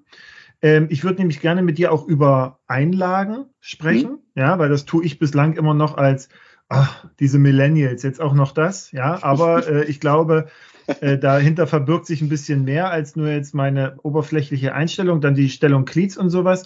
Ähm, bevor wir dazu kommen, ich hatte hier auch äh, eine Frage reinbekommen, die fand ich ganz interessant in dem Zusammenhang. Wie wichtig ist eigentlich die Kurbelarmlänge? Bei Otto-Normalfahrern, wenn es um eine Gesamtergonomie geht. Also ich fahre 175 Millimeter. Ich kann dir aber nicht sagen, warum. Also ich kann dir sagen, ich habe schon immer 175 Millimeter gemacht und habe das nie in Frage gestellt. Ich weiß natürlich, dass mal eine kürzere Kurbel durchaus auch, weiß ich, Effizienzvorteile bringen kann, beziehungsweise Ergonomievorteile. Was ist da so, also hast du dazu eine Info, die uns helfen kann? Ähm, ja, witziges Thema, ne? Kurbelarmlänge mhm. hat sich früher keiner für interessiert. Mittlerweile mhm. wird man ein bisschen hellhörig. Also es gibt ein paar Vor- und Nachteile. Ähm, also im, im Enduro-Bereich ist halt Überfahrhöhe ein großes Thema, wenn du bergauf pedalierst. Da ist natürlich ein 175er Kurbelarm eher kontraproduktiv bei einer mhm. niedrigen Tretlagerhöhe, weil du ständig aufsetzt mit dem Pedal. Mhm. Da würde ich die Kraftübertragung und Ergonomie und Tritteffizienz beim, je nachdem, was du für eine Trittfrequenz fährst, mal hinten anstellen und sagen, ich fahre lieber mhm. eine kurze Kurbel, weil ich halt diese Bodenfreiheit erhöhe. Mhm. Beim Rennrad und Gravel ähm, kommt es so ein bisschen auf dein Beinsegmentlänge an. Äh, aber als großer Mensch mit einer Schrittlänge über, es sind 91, 92, würde ich immer eine 175er Kurbel fahren, weil ansonsten ähm, würde man auch die Sitzhöhe natürlich anheben. Wenn du eine kürzere Kurbel fährst, dann kommt dein Sitz noch weiter hoch, weil deine ja. Beinlänge natürlich mit der Kurbellänge zusammenlegt und entsprechend wird deine Sitzposition sportlicher. Mit einer mhm. langen Kurbel sitzt du ein bisschen tiefer. Mhm. Äh, der Nachteil von der, oder Nachteil von der langen Kurbel, du hast ein größeren, größeres Hebelmoment, hast aber dadurch auch mehr Kraft, also mehr Druck im Knie mhm. mhm. könnte, also wenn jetzt eine kleine Person mit kurzen Beinen eine lange Kurbel fährt, könnte, würde die das merken. Weil die, würde die, Kurbel gegen das Knie, äh, gegen das Kinn stoßen Nee, das wird nicht passieren, aber die, die hat, du hast da also automatisch ähm, Gefühl, dass du mehr Kraft übertragen kannst mhm. ähm, aufs Rad. Das führt aber natürlich auch zu, zu, einem größeren Kraftmoment im Knie und vielleicht dauerhaft, je nachdem, wenn du eine falsche Kniestellung hast, wenn dann die Innen- oder Außenseite vom Knie anders belastet wird, könnte das zu Beschwerden führen. Auf der anderen Seite sagt man, wenn man eher ähm, mit einer höheren Trittfrequenz fährt, so ab 90, 95 sind kürzere Kurbeln effizienter, weil du weniger ähm, ungefederte Masse hast, die, die äh, oder weniger mhm. rotatorische Masse hast. Mhm. Aber es wäre ein guter, ja, ein guter Indikator, ja. wenn jemand Knieschmerzen hat, dass man da vielleicht auch mal guckt. Könnte man, genau. Also wenn jetzt sonst das komplette System mhm. und die komplette Problemstellung bei Knieschmerzen abgearbeitet sind, könnte, würde ich auch nochmal drauf schauen. Ja. Gerade mhm. weil Deswegen fahren ja auch alle 175er. Die Radhersteller halt früher nur aus, aus Kostengründen 175er Kurbeln ja. an alle Räder geknallt haben. Und ich kenne auch ganz viele ähm, kürzere Damen, ja. die äh, auch 175er Kurbeln fahren, weil sie es so gewöhnt sind. Denen würde aber eine 170er oder sogar eine 167er oder so schon ähm, besser mhm. zu Gesicht stellen. Ja. Hm. Und die Millimeter machen da aber tatsächlich auch viel aus. Ne? Ich glaube, das ist, das ist ja. grundsätzlich so. Ne? Generell, ja. Das, da ist, also früher habe ich es belächelt, aber seitdem mhm. ich tief drin, da sind, also ich glaube, wenn mir jetzt einer meinen Sattel um drei Millimeter verstellt, du wirst es sofort merken. Ne? Ja. Ja, ja, na, ich, also wird's, oder wenn ich dich frage, ne, drei Millimeter ja, ja. tiefer, du wirst es merken, ja. Ja, ja. Nee, ich habe das nämlich gerade. Ich habe eigentlich eine ausgemessene Sattelhöhe und sowas und habe das aus irgendeinem Grund nicht gemacht. Das merkst du sofort. Ich habe jetzt ist auch so mein Verdacht, irgendwas ist da. Äh, wie gesagt, da muss ich noch mal ran, aber Vielleicht ist auch, und das ist ein prima Übergang jetzt zum Thema nochmal Schuhe und sowas, bevor wir da zu Einlagen etc. kommen und Sohle. Ähm, ich habe meine Schuhe mit dem Cleats-Einstelltool von euch, äh, also neue Cleats eingebaut. Mhm. So, ich habe mir die alten erstmal draufgestellt. Für alle, die das jetzt nicht vor Augen haben, das ist quasi eine Platte. Da ist vorne für die jeweilige äh, Pedal, für den jeweiligen Pedaltyp, also in meinem Fall SPD, ist da so eine Öffnung. Da stellst du den Schuh rein. Und dann hast du so eine Art Messgitter und siehst halt, wie steht der so. Und ich habe das vorher reingestellt, mein Schuh, der war vom Bikefitter sozusagen eingestellt. Habe mir da geguckt, wo muss ich hin und habe dann die neuen Cleats montiert und den Schuh wieder so versucht auszurichten. So richtig war es das, glaube ich, nicht. Ja, so, äh, keine Ahnung. Ähm, was, also wie, wie kann ich das nochmal so richtig feststellen? Sind die Cleats jetzt richtig oder bin ich vorher immer nur falsch gefahren? Das frage ich mich halt gerade die ganze Zeit. Ja, ähm, also Cleats natürlich ein super spannendes Thema. Ähm, jetzt muss ich dazu sagen, Ergon ist jetzt kein äh, ausgewiesener Fußorthopäde. Äh, mhm. Da, wenn man da wirklich große Probleme oder an, an, der Stelle viele Probleme hat, empfehle ich immer mal nochmal einen Blick zu einem Bikefitter mit einem orthopädischen Hintergrund, der kann da nochmal genauer drauf gucken. Aber äh, generell sagt man, dass die, dass man beim Pedalieren natürlich die Ferse sollte jetzt nicht in irgendeine Richtung abweichen von der Fahrtrichtung. Also nicht sehr eingedreht mhm. oder nicht sehr ausgedreht sein, weil dadurch, mhm. mein, wenn der Fuß sich dreht, dreht sich auch die Knieachse. Und mhm. dann sind wir wieder bei dem, im Knie hast du eigentlich zwei große Flächen, die die Kraft aufnehmen, links und rechts von der Kniescheibe. Und wenn mhm. die aber jetzt nicht gleich belastet werden, dann hat man halt links oder rechtsseitig immer Knieschmerzen. Und das mhm. kommt auch durch den Fuß. Das das eine Thema ist dann Cleats, dann ist für mich, also ich persönlich finde ein großes Thema ist, wenn du ein neues Glied fährst, ist das Floating von dem Glied ein anderes. Also du hast, wenn du ein altes, ausgelutschtes Glied fährst, dann kannst du die Füße da frei drin bewegen. Ja. So, und dann findest du auch automatisch, selbst wenn dein Glied nicht perfekt eingestellt ist, die Position, wo du halt ja. äh, subjektiv dich am wohlsten fühlst. Hat Spiel, ja. Genau wenn du ein neues Glied fährst und du fährst vielleicht sogar diesen anderen Floating-Anteil, also bei Shimano mhm. gibt es ja drei, sechs oder neun Grad oder null mhm. sogar. Ah, du hast nicht drauf geachtet und fährst, du fährst, genau, du fährst halt so ein eins mit ganz wenig Float, also ganz wenig Spiel. Ja. Äh, dann ist die Gliedposition natürlich nochmal entscheidender. Wenn du vorher zum Beispiel ein ausgelutschtes Glied gefahren bist, ja. äh, hast dein, dein Fuß immer so eingedreht, wie es dir aber gepasst hat und das Pedal hat's mitgemacht. Und du fährst jetzt eins, das sehr restriktiv ist und hast aber die alte Einstellung übernommen kann das natürlich schon sein, dass die jetzt nicht super optimal war, du es aber ausgeglichen ah, hast. Okay. Und die richtige, also und die, die Einstellung quasi, äh, dass das in Fahrtrichtung quasi gerade, also parallel läuft sozusagen. Ja. Ähm, äh, das kann ich ja über das Tool machen. Das heißt also, genau. also, dass einfach hinten die Ferse mittig ausgerichtet ist über der Mittellinie. Genau, wenn man sich so eine Mittellinie durch den Schuh denkt, der Schuh, mhm. Schuh ist jetzt natürlich geometrisch ein bisschen schwierig, aber wenn man sich eine Mittellinie denkt, dann sollte Schuhspitze und Ferse in der Flucht liegen, genau. Ah, okay. Und dann, dann hat man es schon mal grundlegend gut eingestellt. Alle, jetzt ist natürlich jeder sitzt anders am Fahrrad, jeder hat, mhm. nicht, ist nicht ganz symmetrisch und entsprechend macht es da schon Sinn, ähm, da nochmal drauf schauen zu lassen. Dann macht man eine Druckmessung während dem Fahrradfahren, dann sieht man, ob man mhm. jetzt links oder rechtsseitig auf dem Sattel sitzt, ein bisschen verdreht. Dann kann man nochmal schauen, woran liegt das? Habe ich jetzt unterschiedlich lange Füße zum Beispiel, dass der kurze mhm. Fuß, dann muss ich weiter runterreichen von der Hüfte oder sitzt die Hüfte schief. Ganz mhm. viele Leute haben im ISG-Bereich vom Sitzen Verspannungen, da ist man automatisch mhm. nicht ISG ganz symmetrisch. Äh, Iliosakralgelenk ist der Punkt, wo die Wirbelsäule auf das Becken trifft. Okay. Mhm. Ähm, das ist so eine, ja, so eine Problemstellung beim Fahrradfahren. Kann man, glaube ich, auch durch Athletik noch ein bisschen genau, bekämpfen. Kann man, ne? kann man Sagte mein Bikefitter mitleidig lächelnd. Äh, da gibt es äh, einmal, einmal äh, eine Suchmaschine der Wahl bedienen und da gibt es ganz viele sehr effiziente ah, okay. Übungen, um das auszugleichen. Ja, ja, ist auch eigentlich die Haupt, Hauptproblem, weil das halt kaum, bewe kaum bewegt wird durch Sitzen und dann hat man da mhm. direkt ähm, äh, muskuläre Verspannungen, die die Beweglichkeit einschränken. Das führt sich dann beim Sitzen, beim Fahrradfahren halt fort. Mhm. Ähm, und das kann man aber in der Druckmessung ganz gut. Also einmal kann man Unsymmetrien erkennen und dann geht es natürlich daran, woran liegt das. Und dann kann man es aber meistens übers Pedal und die Gliedposition anpassen. Also das heißt, ich mhm. drehe den Fuß weiter ein, weiter aus. Oder ich verschiebe das Glied zum Beispiel, um diese Beinlängendifferenz auszugleichen, dass man individuell die Beinhöhe, weil du kannst ja nicht mhm. zwei unterschiedliche Kurbelarme fahren, Mhm. Macht man dann über die äh, Gliedposition.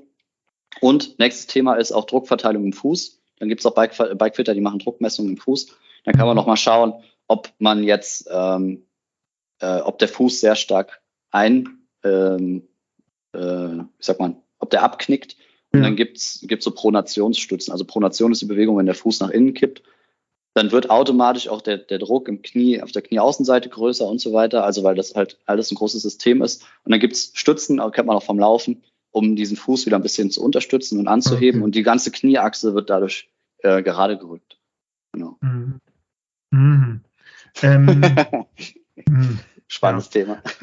ja, also da sind wir auch schon beim Thema Sohle und Auswirkungen. Also es gibt, es gibt hier zwei Fragen. Einmal, wie vermeide ich Fußschmerzen bei langem Radfahren? Ich würde sagen, einfach nicht lange Radfahren. Genau, weniger aber, Druck auf der Kurbel.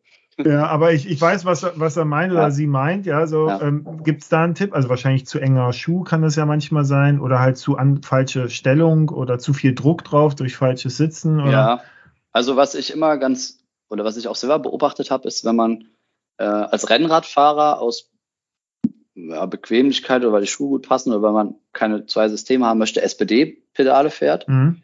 aber nicht auf ein Rennrad-spezifisches Pedal geht, also auf ein SPD SL oder äh, mhm. ähm, äh, andere Pedalsysteme verwendet, weil die haben meistens die größere Druckfläche, also Aufstandsfläche. Und dann wird der Druck halt einfach auf dieses größere Gliedreieck geleitet und du hast da generell ein bisschen weniger äh, mhm. oder die mhm. Kraft, du hast generell ein bisschen weniger Druck unterm Fuß. Mhm. Das zweite ist eine gute Einlage, die mhm. verhindert, dass das Fußgewölbe, also du hast ein Längsgewölbe und mhm. ein Quergewölbe. Und wenn, wenn, ähm, äh, wenn das nicht ganz stabil ist, weil die Fußkraft nachlässt beim nach dem Fahrradfahren, dann wird das platt gedrückt und äh, automatisch hast du dann auch so, der Fuß wird breiter und dann entstehen halt so Reibestellen an der Fußaußenseite, links, links mhm. oder rechts oder am Zeh. Der Fuß wird dadurch auch ein bisschen länger. So, deswegen haben Schwangere meistens auch nach der Geburt eine Schuhgröße größer, weil dieses ganze mhm. Fußgewölbe halt dauerhaft vom Gewicht mhm. platt gedrückt wird. Und da gibt es Einlagen, die das gut ähm, verhindern, indem die dieses Fußgewölbe halt schön ausfüllen mhm. und äh, zusätzlich halt auch die Kraftübertragung nochmal verbessern, weil die halt steifer sind als die Schuhsohle von dem vom Schuh. Und entsprechend kannst du nochmal mehr, mehr Druck vorne auf den Bereich bringen, wo du wirklich die Kraft aufs Pedal überbringst. Ah, okay, weil das ist gleich eine Frage, die es auch gab. Können Schuheinlagen bei Taubheit Linderung verschaffen? Immer. Ja.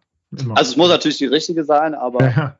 ähm, das, das würde ich schon, würde ich schon sagen. Dass also die von Deichmann ist jetzt nicht ratsam, aber äh, so also du würdest halt sagen schon, ne? Also diese da sich mit, ein bisschen mit mehr beschäftigen, wenn man viel Fahrrad fährt. Ja, auf jeden Fall. Also das ist der, der Punkt am Fahrrad, glaube ich, der, oder wenn man es drittelt, mindestens mhm. eine, eine Drittel gleichgewichtige Rolle spielt wie, wie Sattel und, und äh, Griff.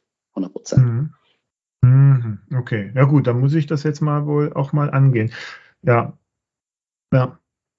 Das ist ein guter Punkt, weil ich hatte das immer mal so gesehen, hier und da bei irgendwelchen Influencern, die gesagt haben, ja, ich lasse mir hier noch mal eine neue Sohle machen, dachte mir so, ja, genau, und, ja, und dann auch noch das richtige ja.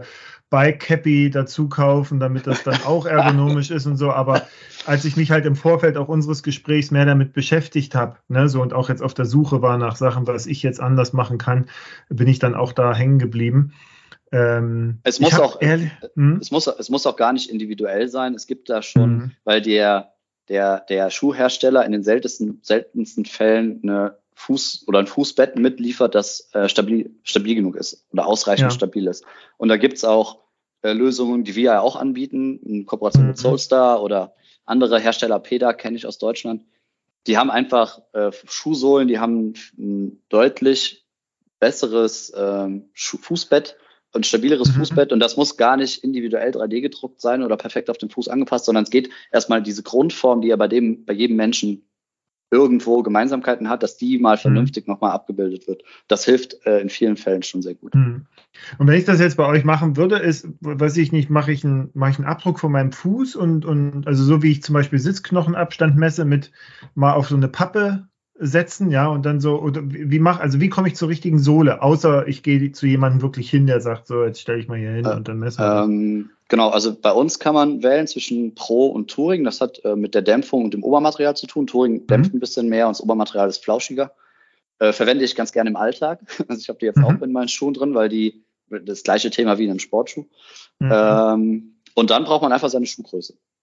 Okay. Und der Rest, äh, Rest ist dann über verschiedene Sch Schuhwerte statistisch gemittelt oder Fußwerte geguckt, wo sind die anatomisch ähnlich, wie kann man das mhm. verbessern. Äh, und so ist es bei anderen Herstellern, die bieten noch die Möglichkeit, diese Pronation, also diese innenliegende Stütze, die Größe äh, an das individuelle Fußgewölbe anzupassen. Da muss man sich selber einschätzen, habe ich jetzt einen flachen Spann oder einen hohen Spann oder einen mittleren. Mhm. gibt es nochmal drei unterschiedliche Unterstützungsgrade. Muss man vielleicht mal mhm. ausprobieren oder lässt sich da im Schuhgeschäft nochmal beraten. Mhm. Ah, okay, gut. Ja. Da sind wir auch schon bei unserem letzten Thema. Ähm, Bike Fitting. Ne? Also ich hatte ja gesagt, dass, ich glaube, das muss man immer mal machen. Äh, ist meine Annahme richtig? Ja, also das sollte man schon, also Körper verändert sich ja auch. Ne? Ich trainiere mehr, ich verändere andere Muskelpartien, weiß ich nicht. Ich werde natürlich stärker und keine Ahnung genau. so. Das genau. hat ja Auswirkungen, ne? oder? Ja, alles. Also ähm, es hat äh, Veränderung, also Strukturveränderung, altersbedingte Strukturveränderung hat eine mhm. Auswirkung. Vielleicht ändert sich dein Anspruch ans Fahrrad mhm. auch nochmal. Du sitzt, äh, du möchtest anders auf dem Rad sitzen, weil du jetzt mhm. plötzlich 140 Kilometer Touren fährst statt nur 80 mhm. Kilometer Touren oder du möchtest äh, zehn Tage hintereinander, also Stichwort Bikepacking-Reise, da sitzt du natürlich anders auf dem Fahrrad, als wenn du das als Gelegenheitssportler eher raciger betreiben möchtest. Dann ändert sich mit modernen Geometrien das Ganze nochmal. Die Fahrräder entwickeln sich weiter, gerade Mountainbike, Sitzwinkel werden steiler, Lenkwinkel werden flacher, da kann man drauf reagieren. Ähm, also ich finde, jeder, der sich, also das ist für jeden, auch der es auch nur als Hobby betreibt, immer ein Zugewinn, sich mit seiner Sitzposition auseinanderzusetzen. Es muss auch gar nicht der Fitter sein, ne? Es geht ja auch, gibt ja auch grundlegende äh, Hilfestellung. Ja, da kommen wir gleich zu, weil wollte ich habe ja hier den Punkt, was wären deine Tipps dann für ja. ein Fitting zu Hause? Wie ernährt man sich so ja. dem Ganzen? Ich glaube, ihr habt da auch so ein Set, ne, was einem so ein bisschen so Hilfeleistung gibt, genau. bevor man bei YouTube irgendwo einen taiwanesischen Coach, also nichts gegen Taiwanesen, aber ihr wisst, was ich meine, finde, der das dann äh, macht irgendwie. Ähm, Bikefitting, eine Frage, Bikefitting vor oder nach dem Kauf eines neuen Fahrrads? Fragezeichen. Ich habe es ähm, nach dem Kauf gemacht. Ich habe gesagt, ja. das ist es jetzt Gibt Mühe. Es ist, äh, das ist jetzt eine, eine schwierige Antwort, weil natürlich, also wenn du das Bikefitting vor dem Kauf machst, dann, ja, wobei, an, ja, ich finde es immer schwierig. Du, wenn du es vor dem Kauf machst, dann hast du natürlich eine perfekte Tabelle mit Werten, was dein Fahrrad kann. Du wirst mhm. aber wahrscheinlich jetzt, wenn du damit zum Händler gehst, dann wird er dir sagen, puh, damit kann ich jetzt erstmal nichts anfangen. ähm, da bist du dann, also wenn du die Erfahrung jetzt natürlich nicht hast, glaube ich, bist du einfach ein bisschen diesem, dem Händler, dem so ein bisschen ausgeliefert. Und der mhm. muss dann da schauen, dass der dir eine gute Beratung bietet. Der ähm, guckt drauf sagt, und sagt, L. der, der gibt, der nimmt wahrscheinlich Körpergröße und Innenbeinlänge und stimmt dann seine, seine Rahmenhöhe, Rahmenhöhe ab. Wie gesagt, bei den modernen Radherstellern sehe ich da aber auch kaum Probleme, weil die auch ähnliche Studien durchführen, um da, die Leute wollen die auch zufriedenstellen. Mhm. Deswegen äh, würde ich, glaube ich, sinnvollerweise mein Geld investieren, indem ich mir einen hoffentlich gut passenden Rahmen kaufe und damit zur Abstimmung zum Bikefitter gehe. Mhm. Wie kann man das alleine machen? Also wenn man jetzt nicht sagt, äh, weiß ich, so wie ich, wir, ja, äh, wir fahren jetzt so oft, da lohnt sich so ein Investment von, weiß ich, 200, 300 Euro durchaus, ja, äh, einfach aufgrund der, der Zeit, die man auf dem Fahrrad verbringt. Was ist jetzt bei Leuten, die sagen, habe ich nicht so viel. Also ich will im Sommer eine coole Tour machen oder ein paar schöne Touren, aber ich will jetzt auch nicht zu viel Zeit und Geld in das Fahrrad, war schon teuer genug, versenken. Was kann man zu Hause machen? Wie, wie kann man sich dem nähern? Also ich glaube, wenn man das ganz preisbewusst und rudimentär angeht, äh, dann kann man sich da in einem, im Internet, im Lexikon schon auch alles anlesen, was man so mhm. braucht, um dein Fahrrad grundlegend einzustellen. Und an Tools wird, glaube ich, das auch jeder sie entweder leisten können oder auch zu Hause schon haben. Gerade mit dem Handy mhm. hast du eigentlich auch schon ein Winkelmesser schon mit dabei und ansonsten brauchst du einen Zollstock. Äh, wer das äh, ein bisschen angeführter und äh, also oder ein bisschen an die Hand genommen werden möchte, dann bieten wir unser Bike-Fitting-Box an. Die mhm. ist dann mhm. nochmal abgestimmt auf Mountainbike, Rennrad oder komfortorientierte Fahrer. Da muss man sich selber so ein bisschen zuordnen. Mhm. Und dann gibt's sieben Schritte, inklusive mhm. auch eine Empfehlung zu den, zum, zum Fuß und zum Glied, wie man die mhm. einstellt äh, wo man dann Sitzhöhe, Nachsitz, Cockpithöhe, Vorbaulänge, ähm, ja, Gliedpedal, Sattelneigung, also wirklich mhm. alle mhm. relevanten Punkte, Kontaktpunkte, Griffeinstellungen noch, genau. Mhm. Wo am Fahrrad, wo unsere, das, was ich jetzt, was wir jetzt so im Gespräch mhm. so ein bisschen mitgegeben haben, das nochmal versucht haben, strukturiert aufzuschreiben und äh, mhm. sich da so äh, sinnvoll dran zu orientieren. Und also ich würde behaupten, wenn jemand, der sich noch gar nicht mit seiner Sitzposition auseinandergesetzt hat, nur mit unseren, diesen einigermaßen natürlich auf Expertise beruhenden, aber jetzt nicht so tiefgehend wie ein Bikefitting, den Schritten entlanghangelt, der wird schon in 8% der Fälle ein besseres Fahrerlebnis haben. Ja. Und dann wahrscheinlich auch noch besser lokalisieren können, wenn es irgendwo immer noch hakt. Ne? Genau, und ja. genau, man kann sich natürlich auch mit Problemstellungen, kann man nochmal besser, wie du sagst, kannst es besser nochmal filtern, wo kommt, wo könnte mhm. das herkommen. Ähm, aus deiner Erfahrung mit vielen Kunden und anderen Leuten, was sind so die meisten Fehler beim eigenen Fitting? Also was hast du schon gesehen, wo du sagtest, hey, du bist den Schritten gefolgt, aber, ja, aber das ja. ist nicht gut, wenn das Kinn ja. auf dem Blinker liegt. Genau. Oder die Füße doch nicht an die Pedale kommen. Ja, ähm, ja das Problem ist immer die eigen, also das Fitting beruht ja auf den eigenen Körperlängen, Maßen. Mhm. Und das ist immer schwierig selber zu messen. Gerade also Schrittlänge selber messen, das kann man eigentlich. Mhm. Da sind, da sind wir bei plus minus zwei Zentimeter Messdifferenz. Und wenn wir eben gesagt haben, der richtige Sattel liegt irgendwo im Bereich, also die Sattelhöhe zwischen drei und fünf Millimeter, wie man schon spürt, mhm. sind natürlich ein oder zwei Zentimeter schon eine Abweichung, die jetzt nicht perfekt ist. Äh, das geht dann bei ähm, Schulterwinkel, wenn man den mal bestimmen möchte, wenn man auf dem Fahrrad sitzt, geht eigentlich nur über Selbstauslöser, mhm. ähm, über ein Foto oder auch äh, Schulterbreite oder Armlänge. Also eigentlich das Fitting ist man immer am besten beraten, wenn man es zu zweit macht. Selber anlesen, selber die, sagen wir mal, die, die Expertise aneignen und dann mit, mhm. mit, mit einer helfenden Person äh, ist man deutlich schneller und macht auch mehr Spaß. Mhm. Ähm, dann die, meine letzte Frage, hatten wir so ein bisschen schon gestriffen, du hast es auch schon gesagt, dass man da gucken sollte, grundsätzlich eher so Rennrad oder Mountainbike oder es ist nochmal was anderes, was du vorhast, wenn du sagst, ich möchte 10, 14 Tage Bikepacking-Tour oder Rennen fahren im Vergleich zu, ich möchte den Ironman machen oder ich möchte äh, Rennrad fahren. Bei dem Bikefitting, bei dem ich war, ähm, hatte ich eher den Eindruck, die waren auf so sportliche Rennradler ausgelegt. Und ich, ich habe auch immer wieder gesagt, Leute, das ist, guck mal, ich fahre jetzt das Silk Road Mountain Race, das ist halt ein bisschen anders. Das ist im Prinzip wie ein Mountainbike-Rennen, mhm. aber du gibst ja halt jeden Tag die Kante. So. Und ja ähm, ich glaube, dass man sich da halt anders irgendwie anders gefittet werden muss. Ist dein, also mein Eindruck ist, dass viele das nicht so, noch nicht so richtig die Unterschiede kennen oder gibt es überhaupt, hat, hat der Fitter eine Chance oder die Fitterin eine Chance, überhaupt so eine Unterschiede machen zu können? Ähm, ja, denke ich schon. Und ich habe auch den Eindruck, den du gerade mitgeteilt hast, oder den gleichen. Ähm, es gibt natürlich biomechanisch optimierte Sitzpositionen wo mhm. du nach oder wo du über Studien herausgefunden hast, da hast du jetzt die perfekte Kraftübertragung, da hast du jetzt wattmäßig wahrscheinlich den, den höchsten Outcome, also mhm. also von deiner Leistung, die du bringen kannst. Aber und daran orientiert, also man versucht das dann zu standardisieren und versucht den Mensch dann halt in dieses Korsett dann reinzusetzen. So. Mhm. Und damit hast du dann theoretisch die, die beste Leistungsfähigkeit. Ähm, alles andere entwickelt sich, finde ich, eher im Gespräch und ist auch so ein bisschen erfahrungsbehaftet, glaube ich, mhm. dass du mhm. versuchst dann, ah, okay, ja, Sitzposition hm, dafür, okay, dann gehe ich halt nochmal ein, zwei Grad Oberkörperwinkel aufrecht und versuche das mhm. irgendwie nochmal über einen Vorbau äh, zu regulieren oder, also Sitzhöhe wird wahrscheinlich auch, da sind die, die, ist die Variation nicht so groß, aber über Nachsitz, mhm. Cockpitlänge und Vorbauhöhe kann man schon deutliche Unterschiede erzielen. Mhm. Also ich denke auch, dass der Anspruch von einem Bikefitter, die jetzt vielleicht, meistens ist der Hintergrund ja Sportwissenschaften, mhm. ähnlich was ich jetzt studiert habe, und haben halt auch eine, irgendwie eine Rennsportkarriere in der mhm. Vergangenheit, sich schon lange mit dem Thema auseinandergesetzt und haben natürlich auch den eigenen Anspruch, Fahrradfahren zu verbessern, gleich Leistung verbessern. Mhm. So. Und wenn der Anspruch aber sein soll, Fahrradfahren verbessern gleich Fahrerlebnis verbessern ist, mhm. dann ähm, divergiert das vielleicht ein bisschen. Mhm. So. Wir legen hier gerade eine Marktlücke vor, ne? Ja. ja also Gravel Boom, ja. Bikepacking Boom ja.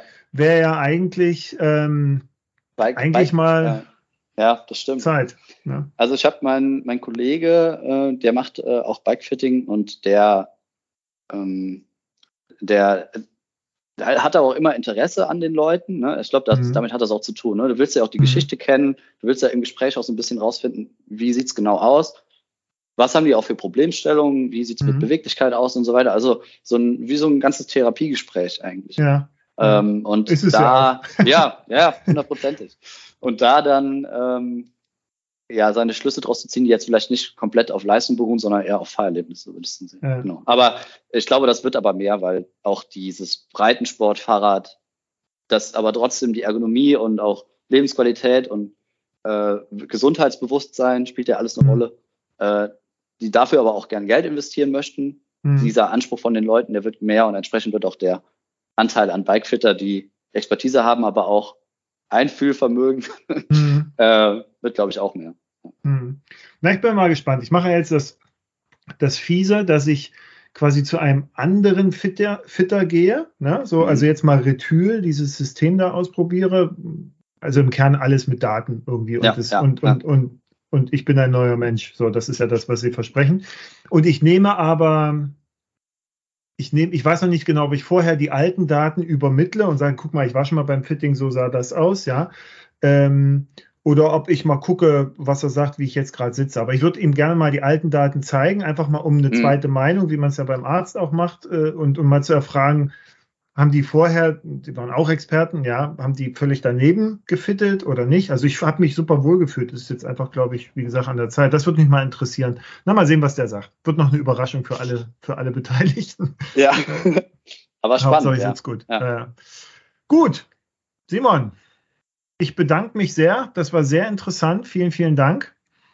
Ähm, also wenn du jetzt keine Fragen mehr hast oder Themen, dann bin ich auch fertig.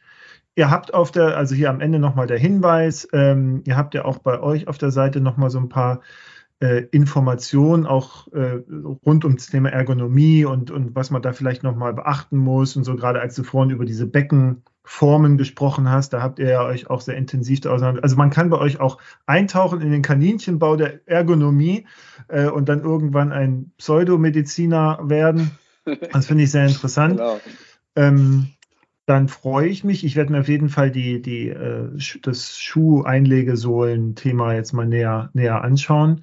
Und dann, ja, mal gucken. Vielleicht quatschen wir ja in ein, zwei Jahren wieder, wenn, wenn ihr äh, dann doch äh, Hosen, Hosen macht. Genau. Ja. dann, dann läuft das. Gut, ja, sehr gerne. vielen Dank soweit. Hat mich gefreut.